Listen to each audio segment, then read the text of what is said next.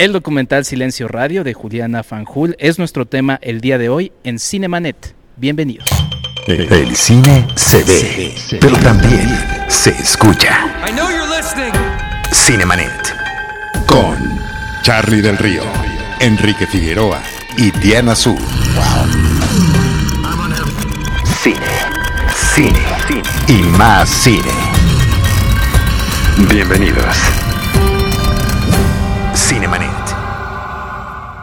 Cinemanet en Twitter y en Facebook, Cinemanet 1 en Instagram y en YouTube. Yo soy Enrique Figueroa Naya y les doy la más cordial de la bienvenida a estos episodios especiales que estamos haciendo con motivo del FICUNAM, festival que hemos estado cubriendo y que ahí en redes sociales están viendo las cintas de las que vamos a estar eh, platicando. Y bueno, el día de hoy nos congrega una de las películas que más eh, interés eh, genera, no solamente personalmente, sino creo que al público mexicano es un documental que le va a llamar mucho la atención y que tiene su estreno, nada más y nada menos que en el FICUNAM.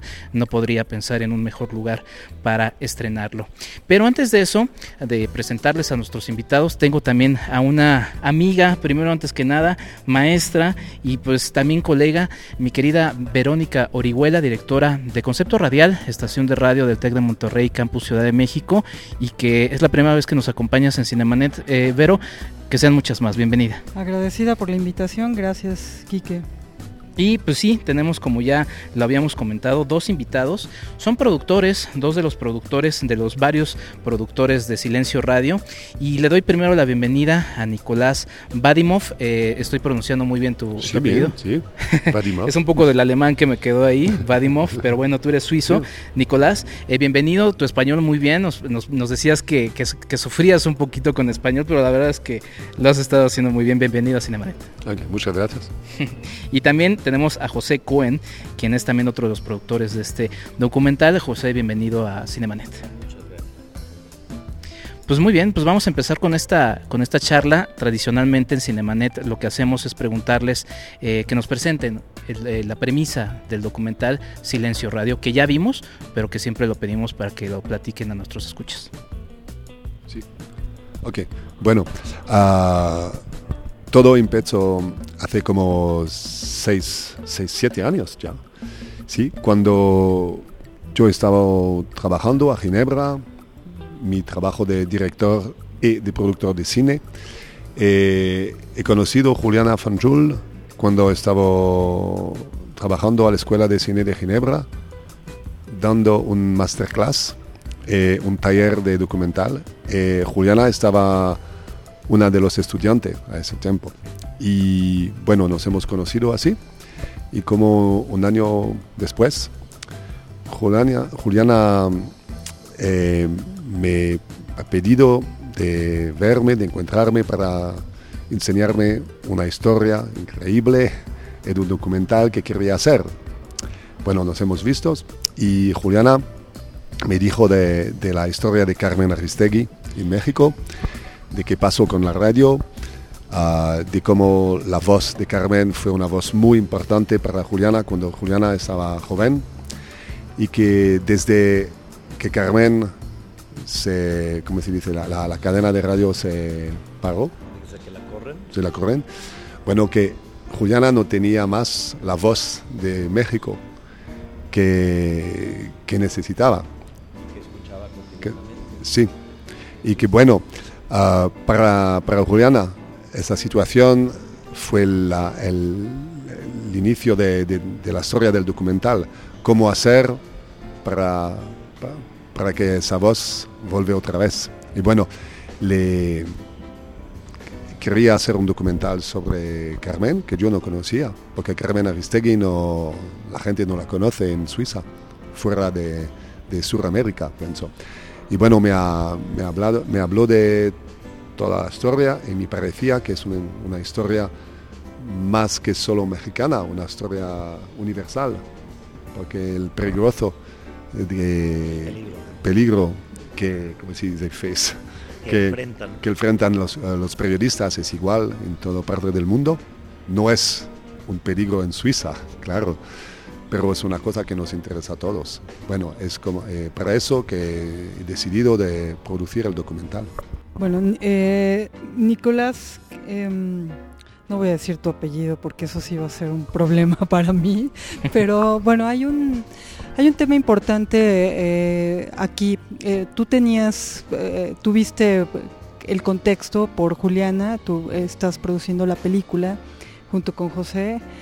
Y desde luego implicaba un peligro, ¿no? cómo entraron a esa dinámica, porque desde luego implica una dinámica eh, diferente a otros países. Hace rato mencionabas y me llamó la atención, en Europa no hay periodistas asesinados. Eh, lamentablemente y con mucha vergüenza en México sí, y hay muchas organizaciones, incluso extranjeras, trabajando aquí por esa cuestión.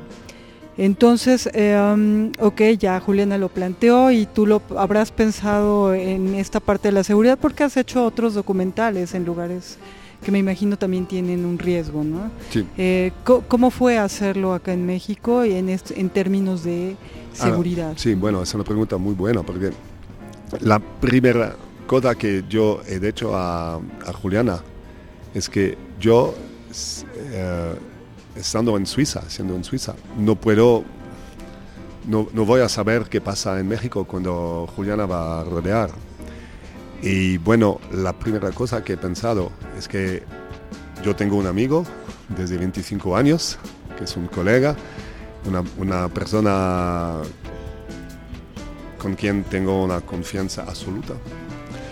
Y bueno, eh, llamé a Pepe. La primera cosa que he hecho es llamar a Pepe y preguntarle, ¿te interesa de hacer un documental, de coproducir el documental conmigo, con Acafilm en Suiza? porque Juliana va a necesitar ayuda en México, no solo en Suiza, porque en Suiza es el que podemos hacer, de encontrar dinero, de hacer una, una producción técnica, pero día de by day. La historia pasaba en México. Sí, sí, bueno, y necesitaba de tener un lugar y personas de confianza que no podía hacer aquí sola. Y bueno, cuando Pepe me dijo, ok, vamos, lo hacemos juntos me soy sentido mejor. y he pensado, ahora estamos equipados para hacerle el documental. Cabe mencionar que Juliana Falcour tampoco vive en México. O sea, el tema es que sí es un documental con un mérito grande, porque ni la directora ni uno de los productores vive en México. José Cohen, que aquí está, vive en México. Y creo que te preguntaría lo mismo, ¿no? Extender la pregunta, en realidad a los dos, ¿cómo fue hacerlo en términos de seguridad? Hace un momento lo mencionaban un poco, creo, ¿no? Este, porque pues grabar a Carmen, primero no es fácil, esa es otra pregunta, ese es otro tema, ¿no? Porque ella mantiene cierta privacidad. Y segundo, pues eh, con todo lo que pasó en las oficinas y demás, y era como, oh. Eh, ah, es más, la renuncia de los colaboradores, ¿no? Eh, hay un punto en que renuncian los colaboradores porque pues, temen por su seguridad. Exactamente, no vas a atacar a Carmen, pero puedes atacar a, los que están cerca, ¿no? Sí, bueno, cuando Nicolás me, busca y me presenta a Juliana, eh, evidentemente me, me, entusiasmó mucho poder este, colaborar porque también pues he seguido la carrera de Carmen Aristegui desde que estaba en MBS con este, Javier Solórzano y con Pedro Ferriz cuando yo era más joven, cuando empecé mi carrera periodística. Cuando era Estereo Rey. Exacto.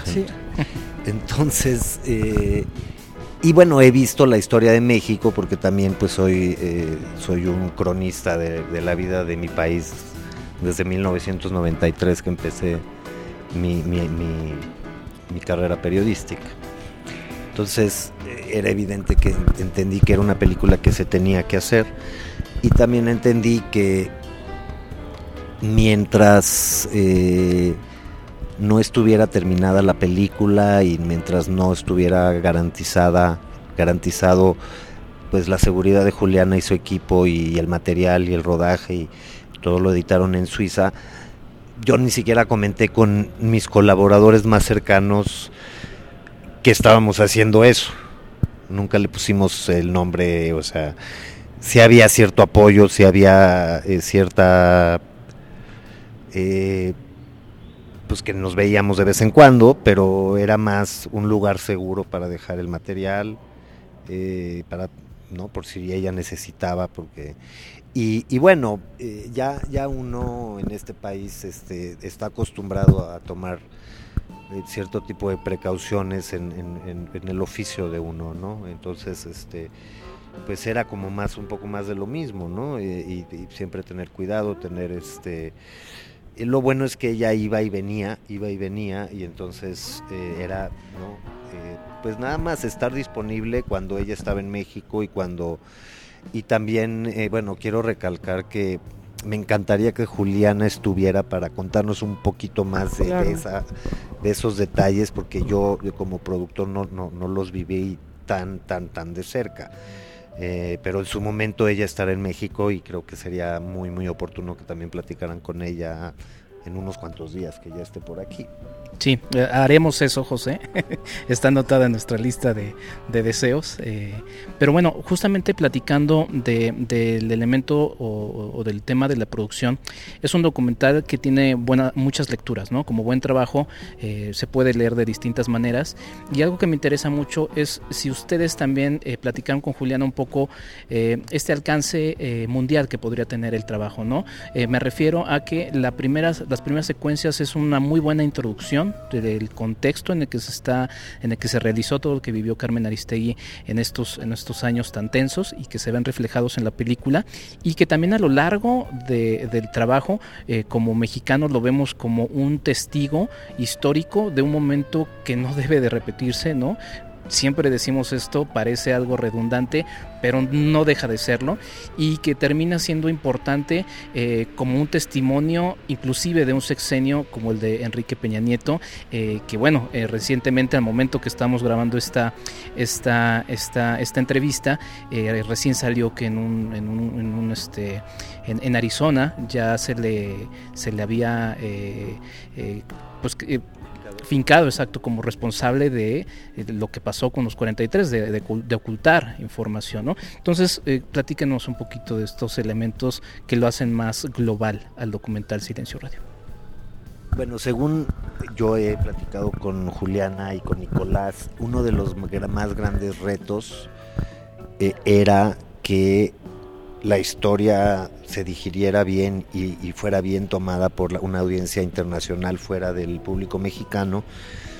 Y te puedo comentar que eh, creo que la directora lo logra al 100%. Eh, lo vimos en IDFA hace unos meses, donde todas las, eh, proyecciones estuvieron llenas, donde las preguntas del público era, es muy importante est- esta película porque cualquiera en el gremio a nivel mundial puede ser, le puede pasar lo que le pasó a Carmen Aristegui. Aquí el tema no es, eh, no es Carmen Aristegui, es lo que le pasó a Carmen Aristegui en el sentido de- del gremio eh, pues, de- de los periodistas, ¿no? Y, y el mundo, pues ahorita está en una, una época un poco gris, entonces cualquiera puede ser eh, el próximo, vetado, silenciado o, matado. ¿no? como sucede, en- su- sucede en este país y, creo que la mejor manera de, que el péndulo se vaya al lado contrario del tema del periodismo en México es que México se vuelva el país donde más se cuida el periodismo y esa, y esa estadística eh, pues cambie, ¿no? Yo pi- pienso que hay, hay una cosa muy importante sobre este documental. Es, fue cómo encontrar la, el- ¿cómo se dice? El the tune, the- el, el tono, El ah, tono. el tono justo para que el documental podía ser también para los extranjeros y también para los mexicanos. Es muy difícil porque los mexicanos conocen, todos conocen la situación de aquí. Y por ejemplo, hay toda una parte del documental que si no tenía esa coproducción, que bueno, no le podemos, la, introducción eh, que de Enrique Peña Nieto, de toda la historia, el más de la gente en México lo conocen, pero en Suiza, en uh, Europa en general, la gente no, no conoce nada. Y bueno, a- al, al inicio, cuando Juliana hizo el primer montaje, fue como un montaje para México. Es normal porque ella como mexicana no le parece importante de contar toda esta historia porque pa- para ella es normal que toda la gente la conozca. Y bueno, hemos hecho, fue muy interesante porque hemos hecho test, screening test, ¿ok? con un público de Suiza. Y la gente no, no entendía nada. ¿Quién y quién? Y, ¿sabes? El gobernador de Jalisco. Es, es, una evidencia para aquí, pero el gobernador de Jalisco, la gente en Europa no sabe dónde está Jalisco. ¿okay? No sabe que hay un gobernador, porque el sistema político es distinto en Europa. Entonces, ¿cómo hacer para no enseñar a todo? Porque si enseñamos todo, diventa un documental que la gente aquí no puede mirar, que es, parece envidioso, ¿sí? Y cómo hacer para interesar también a la gente ahí. fue muy difícil. Eh, al final, sí, y dar al documental una dimensión más universal que solo mexicana. Y fue un poco mi, la lucha que hemos tenido, porque Juliana estaba de acuerdo con eso, pero no sabía cómo hacerlo como mexicana. Y bueno, hemos hablado mucho de eso. Eh, es para eso que yo pienso que hacer coproducción es muy interesante, porque es un eh, ejercicio. Ah, es un ejercicio. Sí, un ejercicio un poco más duro que, que hacer un film nacional solo, pero nos nos, nos, uh, brings us, um, nos, lleva nos lleva a un lugar más intelectualmente, en, cinematográficamente, más interesante. Tratar de, ¿cómo se dice? Rich. Enriquecer, enriquecer. El, el, universal, que va a interesar más de gente. Bueno, fue, fue la, la, la cosa más importante y más difícil en, en el documental. Y cuando eh, sabíamos que el documental ha estado seleccionado a IDFA y también a FICUNAM. Para nosotros quiere decir que hemos suceso en este, más o menos. bueno, pues es, eh, eh, breve la, entrevista, pero sí me quedé pensando, Nicolás, en esta parte de mm, la ficción y los documentales de las que hablabas hace rato, que habías trabajado ficción documental, ficción documental. Y luego aparece una línea muy delgada, ¿no? este documental sobre todo eh, entre la ficción y la, realidad. Ya después de verlo terminado y con toda esta dinámica, ¿cómo lo ven? ¿Cómo lo ves tú desde la visión suiza y cómo lo ves eh, José Cohen desde México, como México? ¿Cómo vemos el documental? Ahora que está Ajá, ahora que terminó y ahora que ya tienes esta visión quizá más contextualizada y además este pues con esta cosa del cambio de gobierno, que habrá que preguntarle a Juliana este, si eso cambió algo. Bueno, yo lo veo el documental más como una reflexión. Al, inicio fue un documental sobre Carmen. Y de Brida hemos visto que no puede ser solo un documental sobre Carmen, pero un documental que hablando de Carmen habla de la libertad de expresión y del periodismo en general. Y bueno, y después hemos ah, ido a un punto que va a ser un documental, una reflexión sobre la sociedad mexicana y sobre la historia de México, eh, la situación de hoy, no solo el periodismo. Y este, ¿cómo se dice? Es turning point. El punto, cuando, de viraje, punto de quiebre. Y cuando después de los primeros montajes, hemos visto que, bueno, se, queremos, ah, es difícil en español, uh, reach the point, otra vez, ese, ese punto que Juliana debía tomar la historia en su, a su lado, entonces hacer la voz, porque la voz de Juliana que piensa que hace una reflexión sobre la sociedad, al inicio no, no había. No fue el, el, proyecto inicial. Y bueno, ah, no tenía la voz en off. De no, no, oh. no. hemos pensado que el, si dice el, lado documental del real, del documental directo, va a ser bastante. Pero bueno, había como había escenas muy buenas, pero había un algo como un poco anecdótico. Sí, bueno, hacen eso y hacen eso, y bueno, y como para muchas razones de, peligro, de seguridad, Carmen, ¿cómo se dice? She keeps... su distancia. su distancia, porque no, no, ¿sabe? Y bueno, hemos pensado, ok, hay algo que falta, porque Carmen muy buena en, en- en el documental como persona y muy buena, ¿no? Que, no, no actúa es, eh, como él, pero hemos pensado, falta algo, falta una dimensión más de reflexión, más política y más personal, más íntima Sí. más íntima. Y esa reflexión puede venir solo de Juliana, su, su- su misma. Claro. Y bueno, no, no puede ser eh, alguien, otras personas.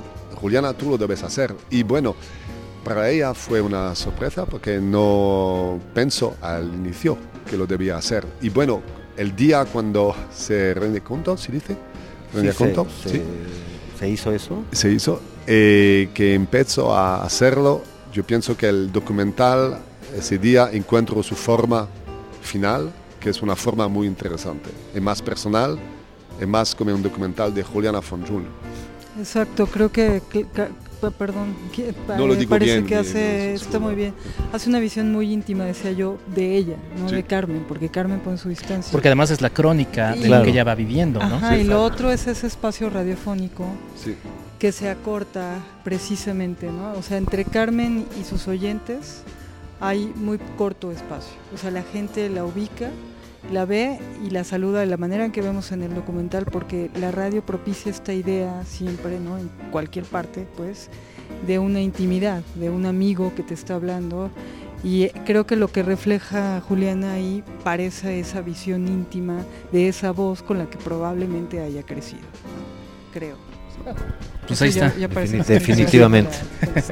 Pues ahí está. Eh, esta charla la tenemos que parar acá. Como siempre, nuestros escuchas lo saben, las entrevistas en festivales son rápidas, pero es una primera, primera probada de lo que ustedes van a poder ver en Ficunam. Y también este documental se va a estrenar a nivel comercial a mediados de año, lo anunciaban. Entonces buscaremos a, a Juliana Fanchul para poder platicar con ella y usar esa entrevista para eh, quizá en, en Cinemanet, eh, la, la- la lanzamos después, para, pero que en concepto radial igual se lance en, en la inmediatez de este momento, porque creo que es un trabajo que vale muchísimo la pena que lo observen. Eh, redes sociales donde puedan seguir el, traba- eh, el, el- el- el camino del documental, porque luego es difícil tratar de... Silencio de- Radio en Facebook. en Facebook sí. Tenemos una ¿Y sus personales? ¿O no las, no las usan para, por si alguien quiere comentar algo? No, está ahí. Silencio Radio en Facebook, sigan el camino de este documental que vale muchísimo la pena. Eh, Nicolás, muchas gracias por estar. Muchas gracias a usted. Gracias a ustedes. José, muchas Sí. gracias. Vero, Gracias, Quique. que no sea la última vez en Cinemanet. Espero. Muchas gracias. Pues nosotros nos despedimos. Yo soy Enrique Figueroa Naya. Nos escuchamos en un próximo Cinemanet. Eh, esto que están escuchando ustedes es cómo, cómo acaba esta, esta entrevista. Y bueno, eh, recuerden Cinemanet en Twitter, Cinemanet en Facebook, Cinemanet 1 en Instagram y en YouTube www.cinemanet.com. Le mando eh, un abrazo grande a mi estimado Charlie del Río y a todo el equipo de Cinemanet que al principio no pude saludar por esta eh, rapidez de la entrevista, pero estén pendientes de nuestra cobertura de FICUNAM. Hasta la próxima. Esto fue Cinemanet.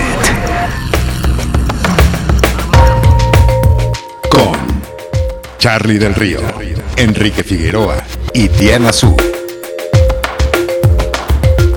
El cine se ve, pero también se escucha.